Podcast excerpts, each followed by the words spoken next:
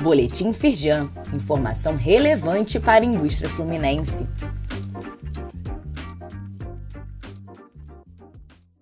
Edição de quinta-feira, 4 de agosto de 2022. Prejuízos do Brasil ilegal somaram 336,8 bilhões de reais em 2021.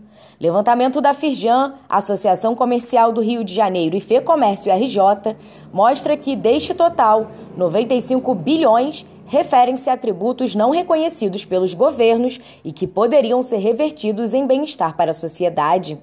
Saiba mais no site da Firjan. Manifesto de combate ao Brasil ilegal.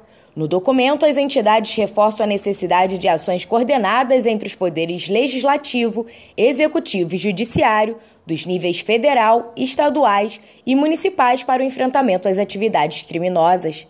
Leia a íntegra do manifesto no site da Firjan. Brasil ilegal em números ganha destaque na imprensa nacional. O prejuízo gerado pela ilegalidade equivale ao PIB dos estados da Bahia e Sergipe somados. Além disso, o país deixou de gerar 535.700 empregos formais e os custos de furto de energia elétrica atingiram a marca de 6,5 bilhões de reais em 2021. Confira as reportagens nos links disponíveis neste boletim. Saiba mais sobre essas e outras ações em nosso site www.firjan.com.br e acompanhe o perfil da Firjan nas redes sociais.